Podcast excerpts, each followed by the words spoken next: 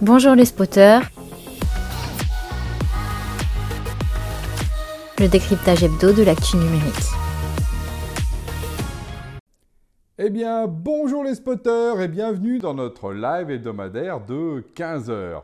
À nouveau aujourd'hui euh, sur Twitch que je mettrai ensuite euh, sur LinkedIn. C'est un petit peu la nouveauté. On va travailler justement ces nouveaux lives euh, dans Twitch. Alors, du coup, je vais vous parler aujourd'hui d'un sujet, une news qui est hyper intéressante dans la question justement de cette souveraineté, la relocalisation en particulier de nos industries dites numériques. Euh, parce que, euh, vous savez, on a le fameux problème euh, du RGPD et du fait que les outils américains sont plus tout à fait autorisés, justement, du fait même des problèmes de données qui posent, en particulier dans des secteurs, on va dire, sensibles. Sensibles vis-à-vis de, données sensibles ou sensibles au sens du RGPD, comme par exemple quand on parle justement de tout ce qui est éducation. Et pour en avoir le cœur net, on a euh, justement euh, le député Philippe Latombe, hein, euh, bien connu justement sur ces sujets-là, et bien, qui a eu le courage de poser une question au gouvernement, la question numéro 46-0122, voilà, donc je vous invite à la trouver, dans laquelle il demande au gouvernement de prendre position. Quid Qu'en est-il? Alors la réponse a été faite d'ailleurs justement par, par, le gouvernement, comme il se doit et qui a effectivement, euh, dans une note, rappelé que bah, tout simplement, effectivement, c'était plus tout à fait possible, en particulier dans euh, tout ce qui est établissement scolaire. Ce qui a amené d'ailleurs des, médias, hein. je cite par exemple l'usine digitale, qui est quand même euh, très sérieux, dire les établissements scolaires devront se passer de Microsoft 365 et de Google Workplace. Donc les outils collaboratifs, justement, là, tout d'un coup, ils sont plus persona grata. Et ce qui est on est en train de cranter un sujet qui, est assez ancien, parce que ça fait plus de deux ans que le problème a été posé, que la DINUM avait fait une note. Enfin voilà, on voit qu'on est en train de progresser. Et là, le député euh, a, fait, euh, cette action. Alors d'abord, un, nouveau, euh, bah, bah, merci, bravo à, monsieur le député de faire ce, travail-là. C'est un travail justement de salubrité publique, hein, de faire ça. Il avoir des gens courageux en politique, il en fait partie. Et on voit bien que la loi, ça devient une action. Alors après, on a encore la mécanique de comment est-ce que tout ça va un peu se mettre en place, sachant que euh, typiquement, tout de suite, euh, évidemment, le, gouvernement aussi a rappelé que du coup, euh, effectivement, c'était quand même maintenant aux collectivités territoriales d'en assumer le budget. Eh oui, alors pourquoi il parle tout de suite d'argent? Parce que déjà, le gouvernement ne veut surtout pas se retrouver à payer ça. on ne va pas dire que le, gouvernement est très riche en ce moment dans nos, pays. Mais aussi pour rappeler que tout ça, c'est un phénomène de gratuité. Parce qu'en fait, finalement, alors on parle souvent, hein, c'est un peu comme la première dose, hein, euh, euh, voilà, je ne veux pas citer ça, je ne voudrais pas euh, aller, trop loin sur le sujet, mais que finalement, le fait de donner gratuitement un logiciel, bah, c'est un petit peu donner envie, puis après, bah, on ne peut plus s'en passer. Et d'autre part, ça, fausse la concurrence. Aujourd'hui, la grande distribution n'aurait pas le droit de faire ça avec le lait, les carottes ou n'importe quoi. On ne peut pas, ou l'essence. on imagine bien, on voit bien l'intérêt, par exemple, des grandes, distributions de faire du dumping. C'est interdit c'est normalement interdit. Parce qu'en face, il y a des solutions qui, elles, sont payantes. Eh oui, et voilà. Et c'est là où on retrouve qu'on a pris des très, très, très mauvaises habitudes. Et on voit bien comment, effectivement, euh, les suites bureautiques sont données à nos enfants, aux lycéens, quand ils deviennent grands en tant que, on va dire, euh, justement, étudiants. Et puis les professeurs aussi, parce que les professeurs ne sont pas non plus euh, très riches, ils n'ont pas beaucoup de budget pour tout ça.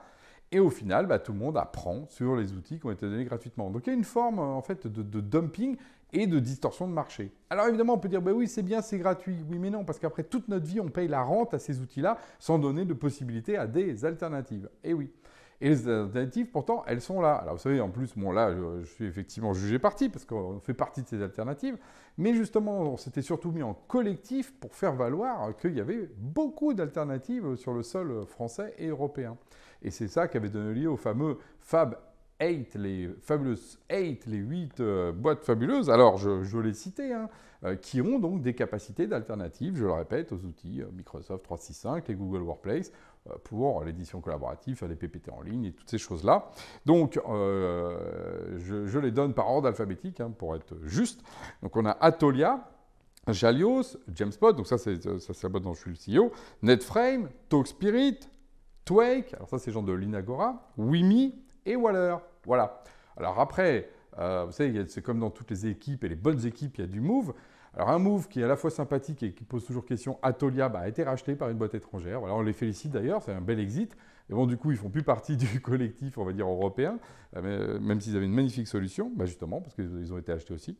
Et par contre, on peut en rajouter deux, au moins, par exemple, les gens d'interstices, hein, qui, font leur apparition sur les collectivités territoriales depuis plusieurs années et qui montent en puissance, ou les gens de Nextcloud, par exemple, les Allemands, qui ont une solution open source qui fait ça.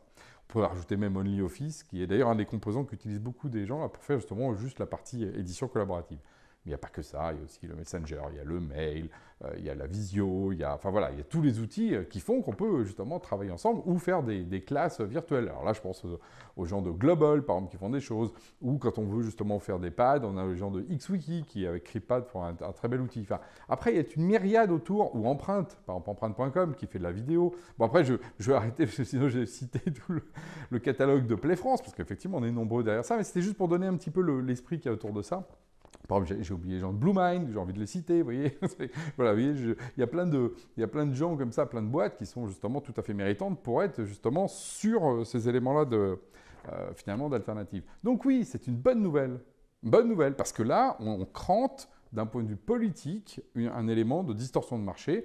On ramène aussi une question claire qui est celle effectivement de la réindustrialisation du numérique, qui également amène justement aussi une éco-responsabilité qu'amène un, mieux-disant social, parce qu'en fait, un euro aujourd'hui, il ne faut pas oublier qu'un euro dépensé euh, par un lycée, par exemple, euh, qu'achète une de ces huit boîtes, ben, un euro re-rentre dans l'économie française. Quand par contre vous mettez un euro dans une des deux boîtes qui étaient effectivement les dominants, 90 bah, centimes partent dans le cloud euh, et nourrissent les fonds de pension américains. Alors voilà, c'est aussi ça à un moment donné qu'il faut rééquilibrer. Encore une fois, il ne s'agit pas de booter euh, Microsoft ou Google hors de France, bien au contraire, mais ils ont 80% du marché. Mettons que euh, s'ils en avaient 30%, ce serait, voilà, ce serait une bonne, bonne proportion. Donc il y a 50% de parts de marché à redistribuer parmi les acteurs européens et français. Voilà, c'est un peu ça l'idée qui se tresse derrière ces questions justement un petit peu légales? Donc voilà, une nouvelle ère s'ouvre euh, par rapport à ça, parce que maintenant c'est le passage aussi à l'acte. Alors le gouvernement a bien renvoyé d'ailleurs les collectivités territoriales à leur responsabilité. Mais en tout cas, euh, elles savent où il faut effectivement aller chercher euh, maintenant euh, ces solutions pour ne pas être hors la loi, parce que ça, c'est interdit. Voilà donc une belle histoire qui progresse. On voit bien qu'effectivement, le gouvernement, il a marqué souveraineté numérique. Voilà, il joue le jeu là-dessus jusqu'au bout de ces éléments-là. on est donc dans cette phase de progrès pour réindustrialiser notre numérique. Voilà, ça c'était la bonne nouvelle du jour et donc je vous donne rendez-vous à la semaine prochaine.